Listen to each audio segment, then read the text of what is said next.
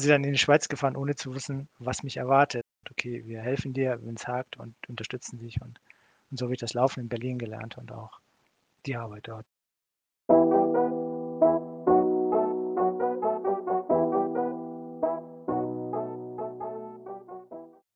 Herzlich willkommen, liebe Zuhörerinnen und Zuhörer bei Kosmos Funk, dem Podcast-Kanal rund um das Thema Lernen. Mit dem Podcast will ich euch für das Lernen begeistern mit einem Kosmos aus möglichen Lernwegen. Ihr werdet Geschichten von unterschiedlichen Menschen hören mit ihren eigenen persönlichen Erfahrungen zum Lernen.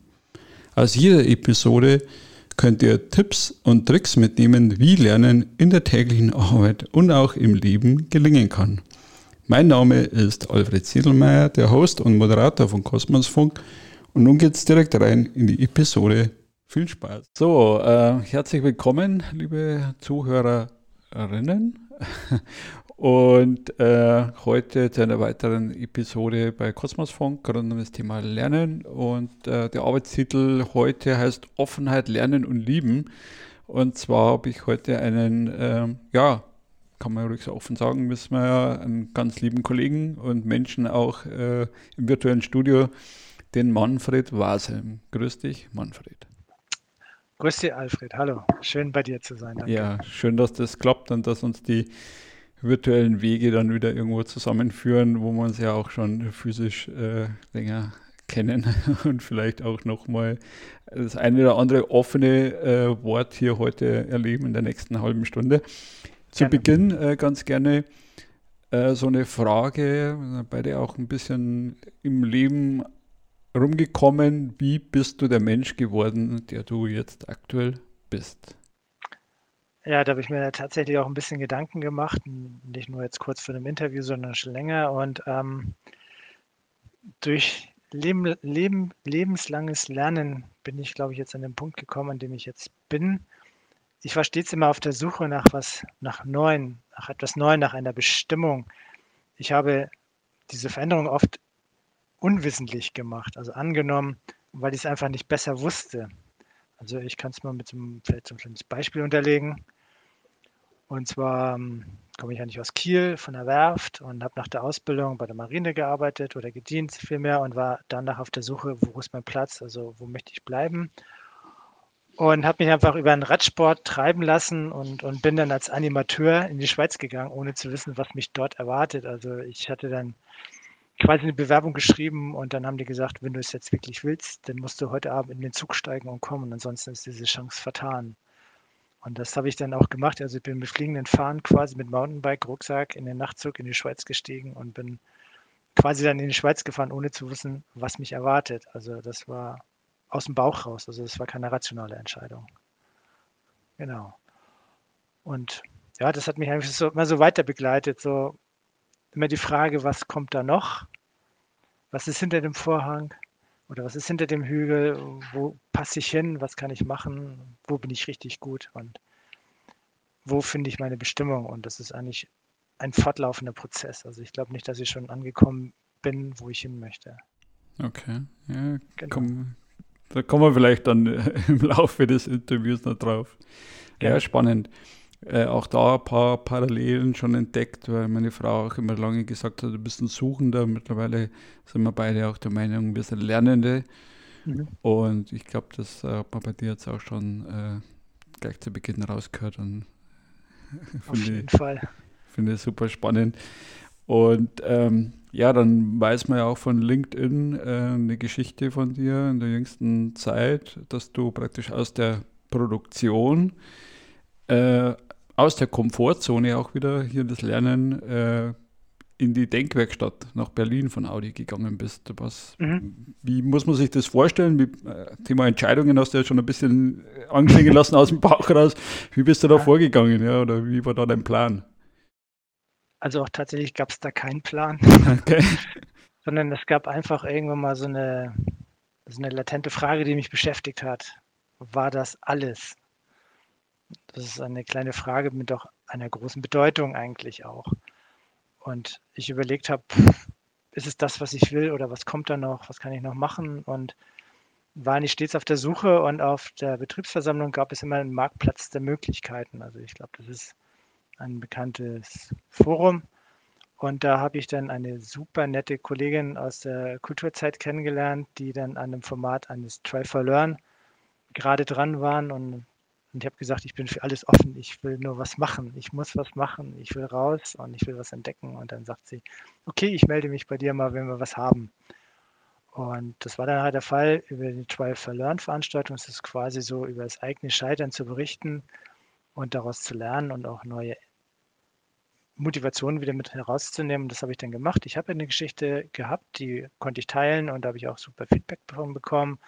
Das war für mich ein Entscheidungsdilemmata zu der Zeit. Also soll ich einen Kollegen da quasi Gänsefüßchen, sage ich jetzt mal, hinhängen, weil er, ich vermutlich glaube, ein Alkoholproblem hat, das aber niemals irgendwie festlegen konnte und bin dann quasi von meiner Entscheidung zurückgetreten und habe nie den Kontakt zu dem Kollegen entsprechend gesucht. Das ist also ganz kurz diese Geschichte. Und ich bin eigentlich da hängen geblieben in der Kulturzeit mit den verschiedenen Angeboten, die es dann eben auch denn dort gab, wie zum Beispiel der Culture Network Day. Da haben die mich tatsächlich gefragt, ob ich Lust hätte zu fotografieren. Ja. Also und das habe ich dann neben der Arbeitszeit immer auch gemacht. Also ich war auf diesen Veranstaltungen dabei, auf den Kulturzeiten oder anderen Kulturveranstaltungen auch und Vorträgen und habe eigentlich immer wieder die gleichen Leute getroffen und habe mich dann angefangen zu vernetzen mit den Leuten auch. Also dass ich gesagt habe, hey, wo arbeitest du, was machst du? Ich stelle dir meinen Arbeitsplatz vor, ich möchte deinen kennenlernen, einfach auch um für mich Hürden abzubauen, ein Verständnis zu kriegen, die Leute zu verstehen, warum die so sind, wie sie sind. Und ja, und dann sind wir dann irgendwann mit einem guten Bekannten aus der TE, der sagte, Mensch, da ist das Final Pitch von der Denkwerkstatt in der T02, da gehen wir jetzt mal hin. Und das war so auch wieder, ja, okay, let's go, einfach mal machen. Und dann sind wir dann dahin und dann habe ich dann die, die Leute aus Berlin kennengelernt für eine Residenz. Ich habe die Projekte kennengelernt und alle haben gesagt, Mensch, Manfred, das ist es, mach es, probier es aus. Und das ist genau das, was du brauchst und suchst. Und habe ein bisschen gehadert, habe viel mit meinen Vorgesetzten auch gekämpft. Also ich musste sehr viel begründen, warum ich jetzt dahin will, warum ich der Richtige bin und habe dann da das Leitbild damals rausgegeben von Bram Schott gespielt, dass man dann auch offen für Neues sein soll, dass man Mut unterstützen soll und nochmal über die Hürde springen soll, mal Neues entdecken soll. Das habe ich gespielt, in meiner Bewerbung auch und habe dann meine Argumente dazu gefunden und war auf dem Kennenlerntag und dann haben sie mich tatsächlich mitgenommen nach Berlin und das war schon mal Highlight. Also so große Daumen habe ich gar nicht, die ich jetzt zeigen könnte. Also mhm. das war schon mal der erste Erfolg für mich. Und dann ist es halt in Berlin losgegangen. Ja, also ich, ich denke, dass den Mumm, äh, sage jetzt mal, haben nicht viele. Und wie du sagst, eben, wenn man dann viel Plan sich macht und wie man pitcht und was weiß ich was äh, mhm. sich da überlegt, äh, ist es dann authentischer, so wie du auch, wie ich dich kennengelernt habe beim Culture Network Day, mhm. äh, einfach äh, deine Authentizität und dein inneres äh, Wollen, ja, und sagen, ich, ich mache das. Ich habe mir das Gefühl gehabt, meine Entscheidungen kommen aus dem Bauch. Also sie sind wenig planvoll. Das höre ich dann öfters mal wenn ich dann einfach mal loslege und dann vielleicht dann doch gegen die Wand fahre. Aber ich glaube, wenn man bestimmte Entscheidungen zu lange überlegt, hat man sie zerlegt und man macht es dann nicht, weil es dann die Arbeit ist größer, als die es uns sind. Und das war auch für Berlin definitiv der Fall. Also ich habe nicht gewusst, was mich erwartet. Und ja, super. Ich habe einen Vorgesetzten, der mich unterstützt. Der ist ein bisschen challenged auch für mich. Und eine Frau, die das unterstützt. Und da habe ich gesagt, okay, was habe ich zu verlieren? Doch nichts. Also ich werde am Leben bleiben, wenn es nicht klappt. Genau. Und das habe ich dann auch gemacht. Das ist auch wieder ein schöner, schöner Gedanke. Ähm, ich werde am Leben bleiben, weil äh, im Prinzip ist es ja Komfortzone im Vergleich zu dem, was andere äh, Geflüchtete als Beispiel auf sich nehmen, doch ein relativ ähm, ja, immer eine Fallback-Lösung, wo man sagt, okay, wenn es schief geht, dann ähm, ist es ja immer noch, bist du immer noch auf der Welt und immer noch am Leben. Und genau, und ich hatte auch ganz viel tolle Unterstützung aus dem Kulturbereich, auch so von Kolleginnen, die mich da so ein bisschen auch gestützt haben und gesagt, okay, ein Fehler ist ja an sich dafür da, daraus zu lernen. Also wenn ich jetzt dahin gehe, ich mache den Fehler und stelle fest, okay, da passt was nicht, dann habe ich was gelernt. Und dachte, dann war es dann vielleicht eine Nummer zu hoch für mich oder es hat es nicht gepasst oder mit dem Bewusstsein bin ich hingegangen. Also ich habe gesagt, okay, ich kann scheitern, aber ich habe mir schon noch ein bisschen den Druck gemacht, ich will das jetzt auch durchziehen, weil es mir auch wichtig war. Ich da Respekt vor hatte vor der Aufgabe, ganz, ganz großen Respekt. Und nachher, so als ich wusste, worum es denn eigentlich geht, ist der Respekt noch größer geworden und da habe ich dann teilweise auch sehr gestrauchelt die erste Zeit. Und was ich da jetzt auch erlebt habe, das war dann Offenheit, ein offenes Mindset. Also wenn wir jetzt von dem Fallschirm von Frank Zappa reden, die haben mich da aufgefangen tatsächlich mhm. und, und wir sind alle zusammen unter diesem Fallschirm gestanden, haben gesagt, okay, wir helfen dir, wenn es hakt und unterstützen dich und, und so habe ich das Laufen in Berlin gelernt und auch die Arbeit dort. Mhm. Ja, jetzt sind wir schon praktisch den, den Sprung äh, genommen, praktisch okay. aus, Ing aus, Ingolstadt nach Berlin, das ist nicht schlimm. Ähm, was mich jetzt da interessiert hätte, weil man hat ja ein bisschen was auf, auf LinkedIn erlebt, aber du bist ja trotzdem, wie du sagst, eben Frau hat mit unterstützt. Äh, ich kenne es auch von einem, einem oder anderen Arbeitskollegen. Ähm, dort in ein ungewohntes Arbeitsumfeld und ein Lebensumfeld äh, mhm. zu, zu kommen. Das war ja doch, äh, also was war da für dich so beeindruckend oder anders wie in Ingolstadt? Das hat mich einfach umgehauen. okay. Das ist ja, also, das fängt dann schon an, wenn man dann das plant und dann steht man irgendwann am Bahnhof, man hat sich vorher vielleicht schon mal schon zum Essen getroffen irgendwo, man wusste, mit wem man dann fährt. Und dann guckt man in der Stadt um, die einen aus den Socken haut. Mhm. Also es ist eine wilde, laute Stadt, eine wahnsinnig kreative Stadt, eine bunte Stadt und die dich sofort in Beschlag nimmt und dann entweder bist du total begeistert oder du bist erschrocken. Also mich hat sie begeistert. Und wir sind zusammen zu unseren Unterkünften gefahren. Also wir haben zusammen gewohnt in Berlin-Mitte, in einem Apartment, in, in WGs, immer so zu dritt oder zu viert.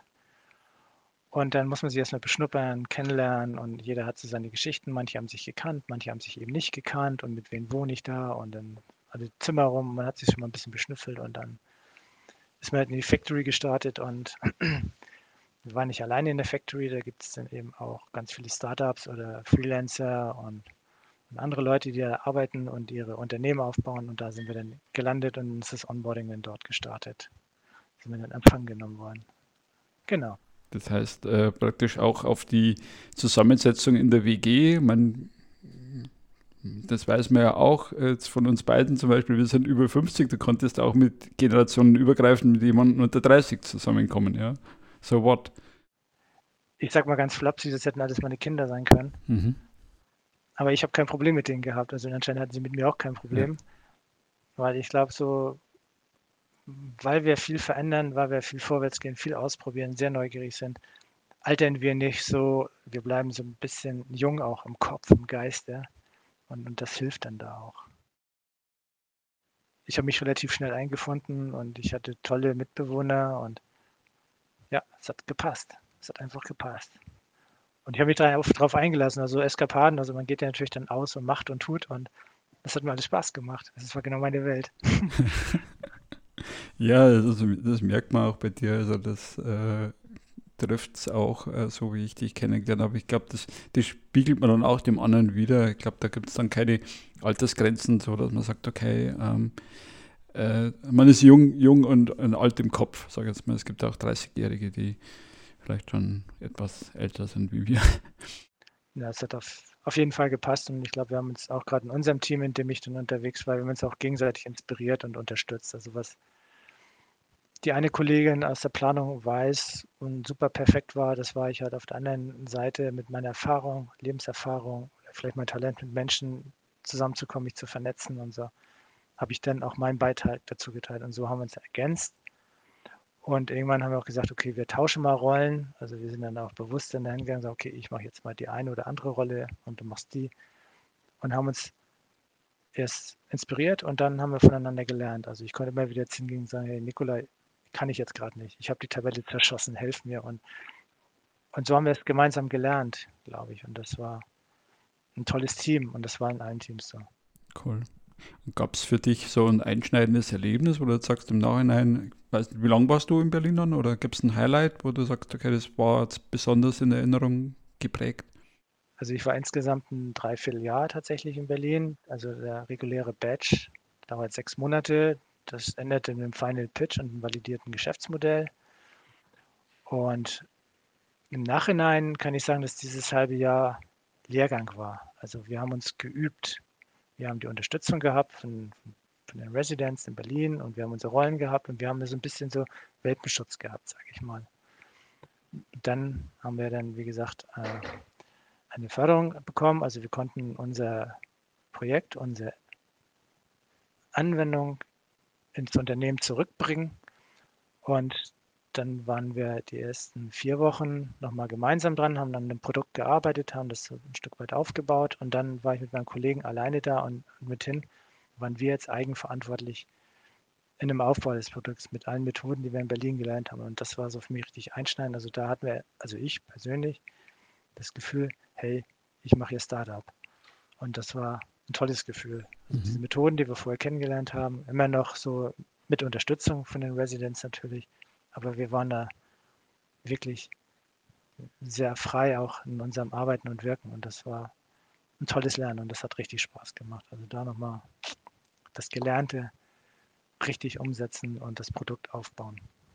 Und dann war Berlin leider zu Ende im November.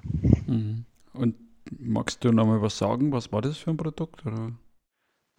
Also wir hatten, wir sind gestartet in Berlin, startet man mit uh, How Might Be Fragen, also wie können wir etwas Gutes tun. Also bei uns war das dann, uh, ich, ich, hoffe, ich kriege jetzt zusammen, jetzt muss ich mal die Augen kurz zu machen. Uh, how Might Be, can we, also ich sage es jetzt auf Deutsch, dann kriege ich es zusammen. Ähm, wie können wir die Urban Millennials dabei unterstützen, ihren Fußabdruck kennenzulernen, ihn zu reduzieren und abzubauen. Also das war so der grobe Ansatz. Dann geht man in eine Sprintwoche, wo man quasi alle Ideen zusammensammelt und versucht, einen Prototypen zu bauen. Und das war eine App, mit der wir dann ähm, quasi Bewegungen detektieren könnten in jeder Form, also Fahrrad, Auto, Bus und alles.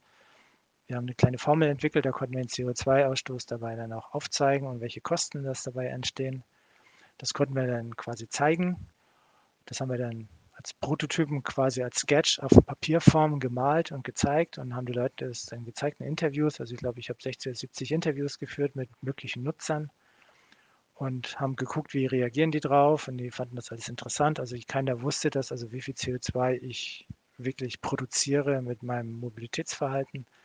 Und das fanden die sehr spannend, fanden die sehr gut und die hatten, wir haben einen Pain oder einen Bedarf da festgestellt und haben dann mal geguckt, was können wir da machen und dann konnten wir eben dann also die drei Säulen aufbauen, also einmal die Mobilität detektieren, mit CO2 darstellen, eine Reduktionshinweise geben in Form von Challenges oder Angeboten, also nach dem Motto, heute schönes Wetter, fahrt auf meinem Fahrrad ins Grüne, also so ganz hm. locker dahin gesagt, also da steckt schon mehr dahinter und was du an Emissionen nicht vermeiden kannst, kannst du bei uns quasi mit Partnern auch kompensieren. Das war der Ansatz. Das haben wir dann quasi bis zum Final Pitch aufgebaut. Wir hatten einen funktionierenden Prototypen. Konnten wir dann auch vertesten mit, mit Usern, die wir über eine Landingpage gewonnen haben. Die konnten das dann testen. Da konnten wir sehen, wie, wie gehen die damit um, wie finden die das. Und zum Schluss sind wir dann drauf gekommen, wir haben uns unser Projekt nochmal genauer angeschaut und das vorherige Projekt Ecomai war das. Die haben ein ähnliches Produkt bei Audi dann auch schon gehabt oder vorgestellt, dass man quasi mit realen Fahrdaten auch ein CO2 für den Audi-Kunden ausweisen kann und der kann mit einer Challenge, eine personalisierte Challenge, seine Emissionen reduzieren. Und das war so der Punkt, wo wir gesagt haben, das könnte fürs Unternehmen passen. Wir haben ein grünes Licht gekriegt, wir haben eine Förderung bekommen und das wird jetzt aufgebaut und ich glaube, im April soll es im, im, App Store verfügbar sein. Sehr cool. Mhm. Genau. Ich bin jetzt aber seit November nicht mehr dabei. Also wie jetzt der Stand der Entwicklung ist, kann ich jetzt gar nicht sagen. Mhm. Ja, aber ich denke, das ist ja auch eine schöne Geschichte, wo du eben äh, im Nachhinein sagst, okay, wie war jetzt mein Anteil dabei und ich sehe das dann auch wirklich äh, hinterher dann eben auch äh, fertig irgendwo auf der Straße oder eben App Store, wo ja. auch immer. Auf alle Fälle, dass man von Anfang an von der Produktentstehung was mhm. ja beim Autobauen äh, nicht immer der Fall ist, äh, bis, zur, bis zum Kunden praktisch äh, mit dabei ist und das dann auch nochmal sieht, wie das Go Live geht. Also ich denke, das hat schon eine, eine Qualität der Arbeit auch. Ich glaube, das hat auch mithin zwei Aspekte, die wir dann festgestellt haben, auch so in Interviews und, und Gesprächen, dass die Leute ein Bewusstsein haben, einmal so für Umweltschutz und auch ein Bedürfnis haben, den zu kennen und das auch anzuwenden. Und der zweite Aspekt ist natürlich, dass wir dann irgendwie auch in unserer Präambel drin stehen haben, dass wir dann auch nach Möglichkeit irgendwann CO2-neutral unterwegs sein möchten. Da gehört nicht nur die Fabrik dazu, sondern auch die Devices, die wir verkaufen. Und das zahlt dann auch in unsere Nachhaltigkeitsstrategie mit ein. Und ich glaube, da leisten wir einen wichtigen Beitrag. Und ich habe das Gefühl, wir haben was für Audi getan, fürs Unternehmen getan, um es auch als Mobilitätsanbieter stark zu machen. Sehr cool. Ja, let, ja, le letztendlich dann auch für die Umwelt und für die Gesellschaft. Also das denke ich, ist ja immer der, der, der größere Aspekt noch, den man sehen muss, dass man sagt, okay, ich habe jetzt einen Beitrag äh, gehört über Postagilität. Also Agilität hört ja nicht beim Kunden auf, sondern dass man darüber hinaus weiterdenkt, äh, was für einen Impact hat mein Handeln, mein Wirken eben auf die Gesellschaft, auf die Umwelt. Genau, und das sind, das sind die Fragen, auch gerade die, die Millennials dann auch stark umtreibt und dann die Millennials treibt um und die triggern unsere Generation natürlich auch an, dass wir dann in diese Richtung auch gehen. Das ist ein Punkt und ich glaube, da haben wir, einen, haben wir einen guten Beitrag dazu geleistet, einfach, um das dann auch zu stützen oder auch zu unterstützen, finde ich. Also das finde ich ganz spannend. Das hat mir Spaß gemacht. Jetzt haben wir zu Beginn auch ein ähm, bisschen angerissen, das Thema Werte. Also du hast ja auch gesagt, okay, try, fail, learn, das Thema Vertrauen war für dich wichtig, Offenheit, äh, wie wir es jetzt heute beim Interview auch ein bisschen als Obertitel gehabt haben. Was, welche Werte hast du in Berlin noch erlebt oder generell in deinem Leben, was dir wichtig ist? Was, was sind das für Werte? Auf jeden Fall Vertrauen. Mhm.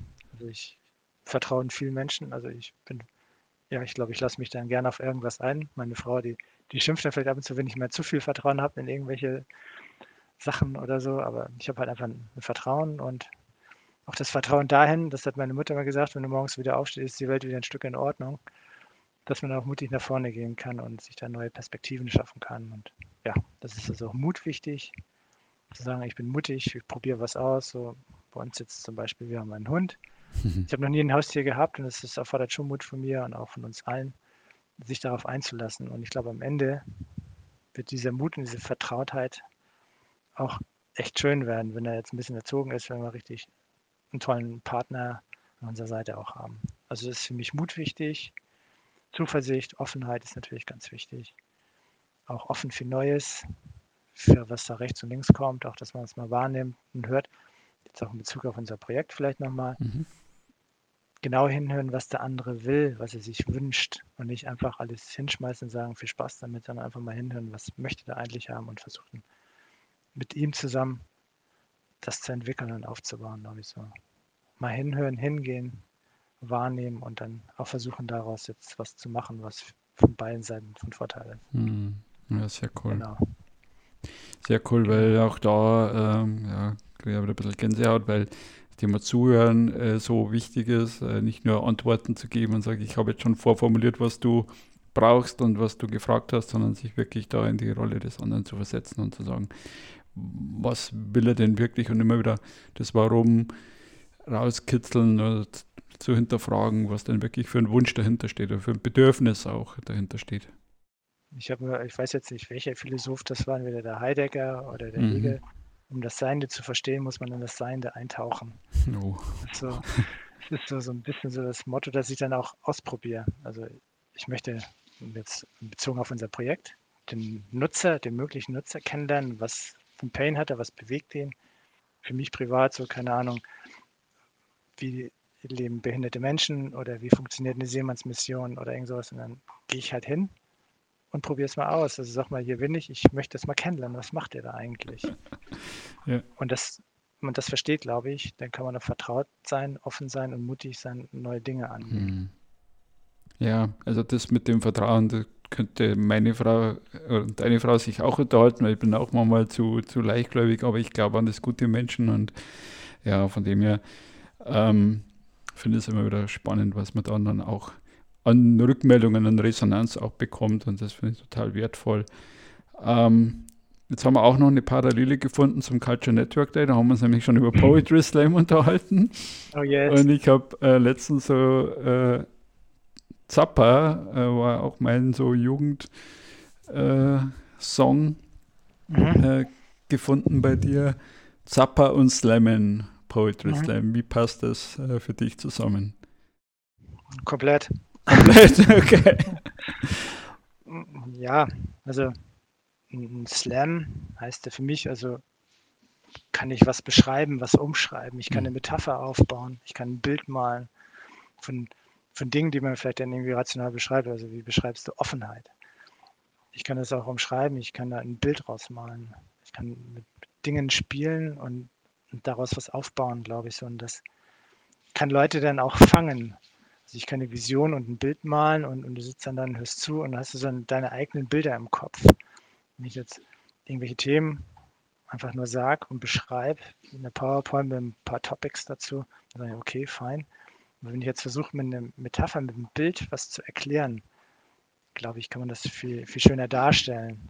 Also ich kann das also eine gewisse Art Romantik geben, ich kann es eine Härte geben, ich kann, ich kann dann mit ganz vielen Facetten spielen und das, das macht einen Slam für mich aus. Also ich bin nicht der perfekte Slammer, ich kann nicht so viel, aber so Texte zuhören, auch so mit Wiederholungen vielleicht einfach mit bestimmten Wortspielen immer wieder so ins Bewusstsein reintriggern, was es einen ausmachen kann. Und das glaube, das bleibt hängen. Und ich kann eine Vision basteln. Okay. Also, ich glaube, wir brauchen Visionen, nach denen wir streben können, gemeinsam streben können, mit einer gemeinsamen Sprache reden und die immer wieder nach vorne holen und, und sagen, das ist unsere Vision, wie man, keine Ahnung, Audi vielleicht Menschen glücklich in ihrer Mobilität machen. Lass uns dann nach streben oder in jedem steckt ein Sportsmann drin. Also das ist eine Vision. Und ich glaube, die lässt ganz viel Platz für Neues, was von rechts und links kommt. Also beschränkt uns nicht nur aufs Autobauen oder aufs Musikhören oder auf irgendwas, sondern es gibt Raum mit ganz vielen Eindrücken. Und das macht Slam für mich auch aus. Und die Parallele zu, zum Zappa? Ich glaube, wenn man seine Texte so ein bisschen übersetzt, das sind ja auch Geschichten, die er erzählt. Irgendwie so manche dann ich glaube, da muss man sich reinhören, um es zu verstehen, oder auch andere Texte, so die man vielleicht dann irgendwie sehr oberflächlich hört, aber dann doch irgendwo eine Geschichte drin steckt. Und wenn man mal jemand findet, der sich damit auseinandersetzt und darüber redet, dann, dann höre ich anders zu. Und ich glaube, Frank Zappa war auch ein Visionär, also der kommt der erste aus der Klassikecke, glaube ich, und hat dann auch Opern gemacht. Oder ich kann mich an so ein Album erinnern, so Grand Wazoo hieß das. Das war einfach nur so trashig laute, kaputte Musik, aber wenn ich es jetzt wieder hören würde, würde ich da vielleicht eine Grundmelodie hören. Und, und so kann ich es mir auch vorstellen. Also da würde ich jetzt die Verbindung dann auch sehen in den Texten, die Geschichte, das Bild, das er gemalt hat und das Bild, das bei dir ist. Ich habe ein anderes Bild davon als du vielleicht. Klar, klar. Das ist ja auch das Schöne an der Kunst äh, oder an unserem Leben, dass man es aus verschiedenen Perspektiven, wo wir wieder bei dem Berlin-Bild sind, äh, ja. wahrnehmen kann und gucken kann, wie schaut das Ding jetzt aus und für deine Frau und für, für mich wahrscheinlich anders für dich. Für, für dich. Genau. total wertvoll. Also ich glaube, wir müssen uns öfters mal rausstellen. Also ich weiß jetzt nicht, also mal rausstellen und reingucken. Das habe ich in der Anlage oft gemacht, in der Arbeit. Ich habe mich einfach mal rausgestellt und habe geguckt und dann bin ich wieder reingegangen. Ich glaube, man wird dann so ein bisschen blind, wenn man immer nur so steht. Ich glaube, da müsste man den Schirm aufspannen und rausgehen und gucken, ah ja, okay, da passiert gerade was und was hat das mit mir zu tun, welchen Einfluss habe ich und raus, rein, raus, rein, so wie im Theater. Ja, es ist auch nicht eine Kunst. Also ich habe ja auch mal Amateurtheater gespielt und, und geslammt und mhm. ähm, ja, so den Blick nach innen zu richten, eben wie so ein Außenstehender, sich selber zu beobachten und zu gucken, wie bewege ich mich gerade und wie wirke ich gerade. Äh, genau. Immer wieder spannend, ja. Also. Und ähm, vielleicht so zum Abschluss, das ist mir dann heute auch so ein bisschen aufgefallen, so wir haben jetzt einen Hund. Mhm. Ich habe vorher noch nie einen Hund gehabt. Aber auch das wieder ganz stark, der Hund zeigt dir, wie es ja. dir gerade geht. Sehr gut. Man soll es nicht glauben. Ja. und, und, der spiegelt ganz stark und dann, und dann lasse ich mich dann nochmal drauf ein und gucke, okay, eigentlich hat er ja recht, der Kerl. Ne? Und einfach so dieser Spiegel. Spannend. Cool. Ähm, ja, zum Schluss nochmal die Frage äh, zu Eingangs.